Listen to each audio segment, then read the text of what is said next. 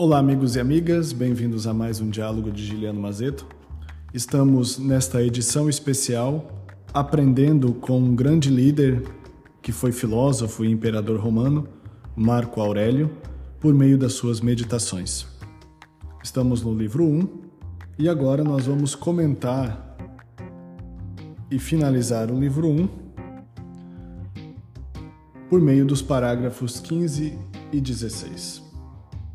No, do parágrafo 15, nós vamos extrair as seguintes sentenças: De máximo, o autocontrole e não perder o rumo certo por nada.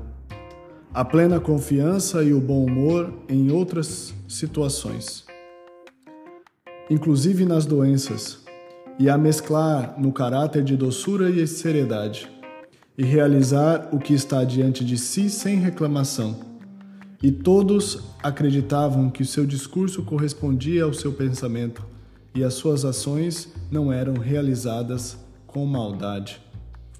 Depois ele diz o seguinte: era de fazer o bem e perdoar, avesso à falsidade, e aparentava mais ser um homem que não podia ser desviado da retidão do que um indivíduo que fora corrigido. Também era de se observar que ninguém podia se crer desprezado por ele nem arriscar pensar ser alguém melhor que ele. Além disso, era uma pessoa que demonstrava reconhecimento. Nesse capítulo 15, então, Marco Aurélio está prestando reverência a um outro filósofo estoico chamado Claudius Maximus, que ocupou vários cargos em Roma e tudo mais. E aqui ele vai dizer o seguinte: olha só o autocontrole e não perder o rumo certo por nada. Esse é um grande desafio para qualquer líder, manter o autocontrole. Não se inclinar nem para a esquerda nem para a direita do ponto de vista da tendência da decisão. Plena confiança e o bom humor em outras situações. Como gestores, nós sabemos que a nossa posição não é para, e eu já disse isso aqui, não é para resolver aquilo que, que está prescrito na regra, mas sim para lidar com as exceções, com tudo aquilo que foge a ela. E em muitos momentos é muito desafiador manter a confiança e o bom humor. Aqui nós temos um ponto importante. Manter o bom humor significa manter uma boa disposição. E aí vamos retornar a uma coisa que vem lá dos antigos, né, dos antigos, da antiga medicina grega, que é a teoria dos humores. Humor é tudo aquilo que faz com que internamente nós produzamos uma reação de caráter externo. Então, o bom humor é a boa disposição.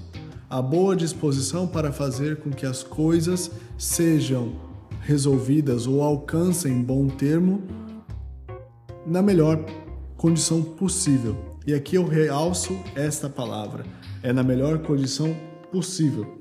Depois, inclusive na doença, e aí ele traz esse ponto, né? Inclusive na doença, por quê? Porque a doença, como outras condições da vida, elas são adversas à nossa vontade.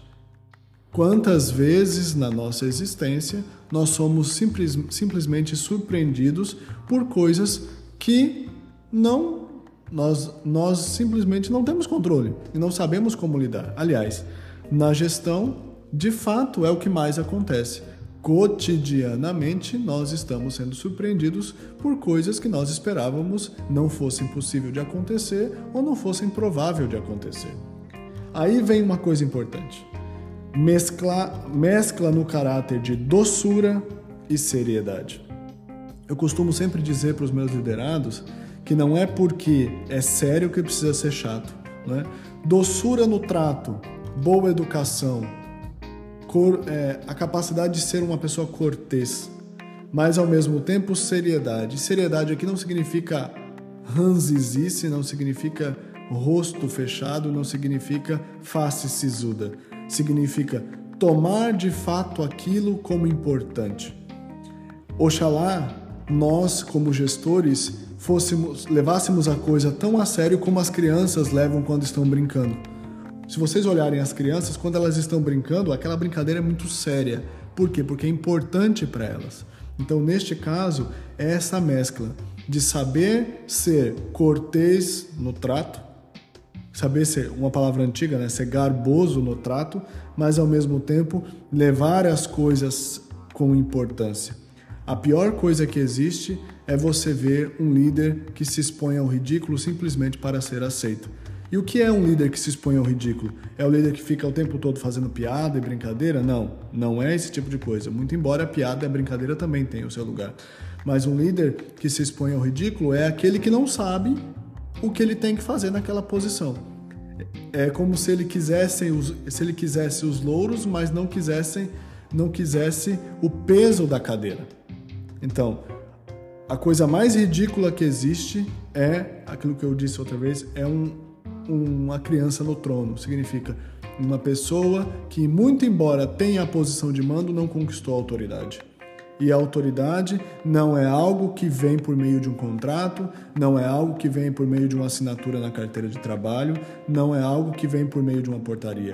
É algo que se conquista pela silenciosa convivência e coerência no, no cotidiano. É aí que se demonstra a seriedade e o compromisso com o trabalho.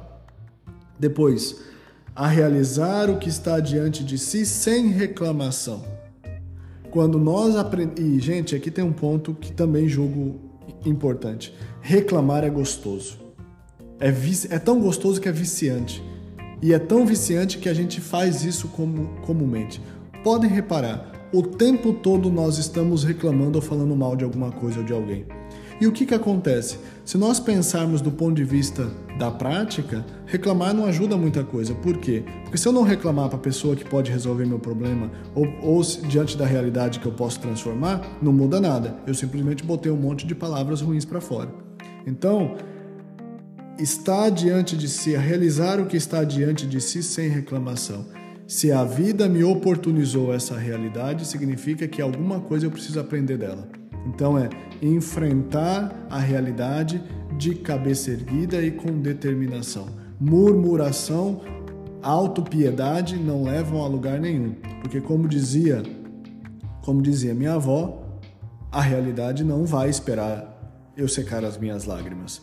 Então, é importante que olhando para frente e lidando com a realidade, eu saiba como de fato contorná-la, ou se não for, se ela for incontornável, não reclamar dela, mas sim olhar, olhá-la como uma oportunidade. Por quê? Porque o vício da reclamação só demonstra a nossa incapacidade de lidar com a vida. E em alguns casos demonstra a nossa infantilidade diante da realidade. E todos acreditavam que o seu discurso correspondia com o seu pensamento, ou seja, aquilo que ele falava era aquilo que ele pensava. E aqui existe um abismo em geral, porque em geral a gente não fala aquilo que a gente pensa, a gente fala aquilo que é conveniente. E o grande exercício da transformação e da autotransformação é de fato fazer com que seja coerente aquilo que nós falamos com aquilo que nós vivemos, aquilo que nós pensamos com aquilo que, como, como nós agimos. Esse é o grande desafio que um filósofo chamado Immanuel Kant vai tentar transformar em filosofia. A grande coerência entre o pensamento e vida, que é um dos grandes desafios da contemporaneidade, que é hoje um desfile de máscaras, um baile de máscaras onde nós nunca sabemos de fato o que está sendo jogado, o que está sendo pensado e que isso não coaduna e não é coerente em nada muitas vezes com aquilo que é dito. E aí ele vem falar um pouquinho sobre o pai adotivo dele, que é o Antonino Pio, que foi o imperador romano entre 138 e 161 depois de Cristo. Lembrando que Marco Aurélio assume logo após aí. Então, o que, que ele aprendeu do Antonino Pio? A polidez e a, e a paciência, exercidas com calma e firmeza nas decisões tomadas meticulosamente a indiferença em relação à vanglória, o amor ao trabalho e à persistência, a disposição para escutar aqueles que contribuem para o interesse comum, a determinação inflexível de atribuir a cada um o que é do seu merecimento, a saber, com base na experiência, quando agarrar de modo tenaz uma vantagem e quando abrir mão dela o sentimento de igualdade com relação aos outros, o costume de examinar rigorosamente quando se trata de deliberações e ser tenaz, não suspendendo o exame por satisfazer-se com ideias repetidas e fáceis. A contentar-se com tudo e manter a alegria. Ser, ser previdente com o futuro e dispor antecipadamente as menores minúcias sem fazer disso uma tragédia. A reduzir os clamores e toda espécie de bajulação dirigidos a si. A não agradar aos homens por ambição, nem conquistar o favor do povo mediante artifícios, mas ser prudente em tudo, firme, não destituído de senso do que é belo e nobre, nem meramente inovador. Um homem maduro, completo, que não se deixa bajular, capaz de governar a si mesmos e aos outros. Que não era inconstante e nem de se inquietar facilmente. Pelo contrário, tudo era por ele administrado com nítida ponderação como no lazer, de modo calmo, ordenado, firme e harmonioso. Pois sabia se privar e fruir daquilo diante de cuja carência a maioria das pessoas se, se, se debilita e cuja fruição o torna destituída de moderação. Então, esse foi o pai adotivo de Marco Aurélio. E essa é a reverência que Marco Aurélio presta a ele. E aqui tem uns pontos importantes: polidez e paciência exercidas com calma e firmeza nas decisões tomadas meticulosamente. Ser educado. Eu acho que a melhor forma de você combater a barbárie, a falta de educação, a rudeza, seja rudeza de trato ou rudeza de espírito, é com a polidez. É mostrar às pessoas ou mostrar à pessoa que você não é feito da mesma forma que ela. Em geral, por exemplo, quando uma pessoa começa a falar alto com a gente, a gente quer fazer o quê? Falar mais alto que ela. Quando uma pessoa começa a ser agressiva, o que a gente quer fazer? A gente quer ser mais agressivo do que ela. E o que a gente está fazendo com isso? Concordando com o estado de barbárie dela. Nós estamos dizendo que nós somos feitos da mesma forma e nós não somos feitos. Então, como líderes, a gente precisa aprender isso, que a melhor forma de combater a barbárie, a ignorância, a rudez é mostrar educação educação e paciência exercida com calma e firmeza na decisão. Quando uma pessoa quer te ganhar pela insistência, seja mo monossilábico no seguinte sentido: repita a mesma frase. Isso é uma técnica interessante de comportamento que a gente usa com as crianças e também com o adulto. Repita a mesma frase. Por quê? Porque aí você não vai se perder no discurso. Depois, indiferença em relação à vanglória.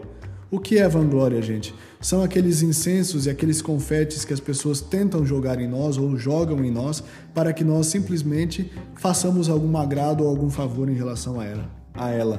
Por isso se chama vanglória. É algo efêmero, é algo que passa, é algo que hoje você tem tudo, amanhã você tem nada. E como diz o velho ditado, rei morto é rei posto. Isso significa Significa o quê? Significa que no dia que você deixar de ocupar a sua posição de liderança, muito provavelmente 90 pessoas das pessoas que te bajulavam não vão nem lembrar de você ou vão ainda falar mal. Depois, o amor ao trabalho e a persistência. Hoje nós vivemos uma geração da facilidade, tudo tem que ser fácil, rápido e disponível. E as grandes coisas da vida, e principalmente o trabalho sobre si mesmo, ele exige tempo, ele exige persistência. Trabalhar não é apenas um peso, trabalhar é uma condição de dignificação ou a condição de dignidade da experiência humana. Depois, disposição para escutar aqueles que contribuem para o interesse comum, ou seja, a disposição, a abertura, o colocar-se a dispor das pessoas que pensam a coletividade e não apenas as pessoas que pensam o prazer individual ou o resultado individual. Em geral, os nossos bajuladores na gestão, eles vão falar da gente. Como você é bom, como você é magnífico, como você toma boas decisões, como você fala bem, como isso, como aquilo. Mas em geral, eles não vão dar sugestões para pensar o bem comum. Fiquem atentos a isso. Isso é muito importante. A determinação inflexível de atribuir a cada um o que é do seu merecimento e não aquilo que lhe é conveniente. Isso é um grande desafio, por quê? Porque a capacidade de ponderabilidade é uma das coisas mais difíceis para se adquirir na gestão, porque isso leva tempo, isso precisa de experimento, isso precisa de testagem, isso precisa de conhecimento das pessoas. Saber com base na experiência quando agarrar de modo tenaz uma vantagem e quando abrir mão dela. É preciso entender que muitas coisas que parecem, parecem coisas maravilhosas a princípios, a princípio, elas são na verdade armadilhas. Gente, entendam uma coisa na vida, como líderes. Toda armadilha, ela tem que ser sedutora, porque se ela não for sedutora, ela não capta a presa. E aqui vem uma coisa que, que eu digo muito nas minhas conversas. Eu falo assim: o diabo é o ser mais lindo que existe, porque senão ele não seduz. Ele é o ser mais encantador que existe. Por quê? Porque senão ele não poderia seduzir. E as grandes armadilhas da nossa vida, elas sempre vêm bem empacotadas. Elas sempre vêm com um lacinho e perfumadas. Então, tome cuidado e aprendam essa capacidade de discernir no seguinte sentido: de saber agarrar com força quando é o momento e saber deixar ir embora também quando não convém não suspendendo o exame por satisfazer-se com ideias repentinas e fáceis. Quantas vezes na gestão, quando a gente tem um problema muito sério e alguém vem nos dar aquela solução mirabolante, que em geral é fácil, execuível e errada, a gente se agarra simplesmente para se livrar do problema. Cuidado! É preciso fazer o escrutínio das ideias e das coisas. E o escrutínio das ideias é sempre cultivar na gestão o benefício da dúvida. Não é que você não tenha que confiar em ninguém, não estou dizendo isso, mas sempre partir do pressuposto de que as coisas são condicionadas, enviesadas e falhas. E por serem desta forma, nós precisamos ampliar o nosso espectro, seja de audição, seja de reflexão, seja de visão. Contentar-se com tudo e manter a alegria. Esse é um desafio muito grande nos momentos difíceis da gestão. Manter a alegria, manter a boa disposição, o bom humor. Ser previdente com o futuro e dispor antecipadamente as menores minúcias sem fazer disso uma tragédia, que é o seguinte: quantas vezes nós temos a tendência a inflacionar os nossos problemas? Fazer drama, como dizem por aí. Não, vamos ponderar os prós e os contras sem inflacioná-los, sem criar drama, sem pôr carga emotiva nos problemas. Porque todas as vezes que a gente joga carga emotiva em cima dos problemas, eles tendem a inflacionar não agradar os homens por ambição, nem conquistar o favor do povo mediante artifícios, mas ser prudente em tudo, firme, não destituído do senso do que é belo e nobre, nem meramente inovador. Isso significa não abraçar a primeira ideia simplesmente porque está na moda, mas sim ter consciência daquilo que deve ser feito, ter consciência daquilo que deve, deve de fato acontecer. Na gestão, nós o tempo todo, às vezes, parecemos papagaio de pirata. Temos que ficar repetindo a fraseologia daquilo que está na moda para parecer que está atualizado e por isso parecer que está, de fato, fazendo o próprio trabalho. Não se iludam com isso. Isso daí cabe bem aos papagaios, mas não a um líder que pretende construir um projeto sério. Não era inconstante nem de se inquietar facilmente. Uma das características do bom líder é a constância. A constância no seguinte sentido, a estabilidade de vida, que é firmar-se em prol de um propósito e, uma vez ponderado, traçado e discernido, ir até o objetivo. Depois, tudo era por ele administrado com nítida ponderação, nada em excesso, nada em falta, seja na vida pessoal, seja na vida profissional. Por quê? Porque, como eu já disse, uma das grandes coisas que o líder precisa cultivar na própria vida é a estabilidade de vida. Porque se você não for estável enquanto líder, não tem como você estabilizar uma empresa, não tem como você estabilizar um time, não tem como você estabilizar um grupo humano. Então, o grande desafio e a grande moral da história, como dizem por aí, que Marco Aurélio nos ensina nesse livro 1 é, primeiro, quais são as pessoas que passaram pela nossa vida e que nos fizeram olhar o mundo como nós vemos hoje, ou influenciaram nisso.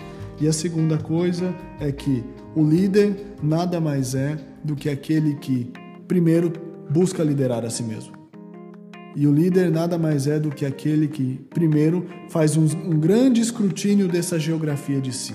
para que depois ele consiga, olhando para a equipe e olhando para o desafio que a realidade o coloca, ser estável e maduro o suficiente para que de fato um projeto bom possa nascer. E aí termino esse capítulo, esse livro 1, com a característica de que um líder deve ser maduro, completo, não se deixar bajular e capaz de governar a si mesmo e aos outros. O que, que é, um, o que, que é um maduro e completo aqui? Maduro significa uma pessoa que foi testada pela vida, uma pessoa que se experimentou. Uma fruta madura é alguém que passou algum tempo para chegar até lá. E isso, o tempo aqui não é apenas tempo de idade ou tempo de, de posição, mas o quanto essa pessoa degustou da experiência que ela, a ela foi oportunizada e o quanto ela aprendeu com isso. Completo. O que mais nós encontramos hoje são pessoas rachadas, pessoas falseadas, pessoas que vivem como avatares e que, como diz Exupéry, são fantasmas vazios, que andam por aí repetindo frases de impacto, mas que quando são exprimidas no grande mortaio da vida, não sobra muita coisa. Até o próximo livro, até o próximo podcast. Vem dialogar.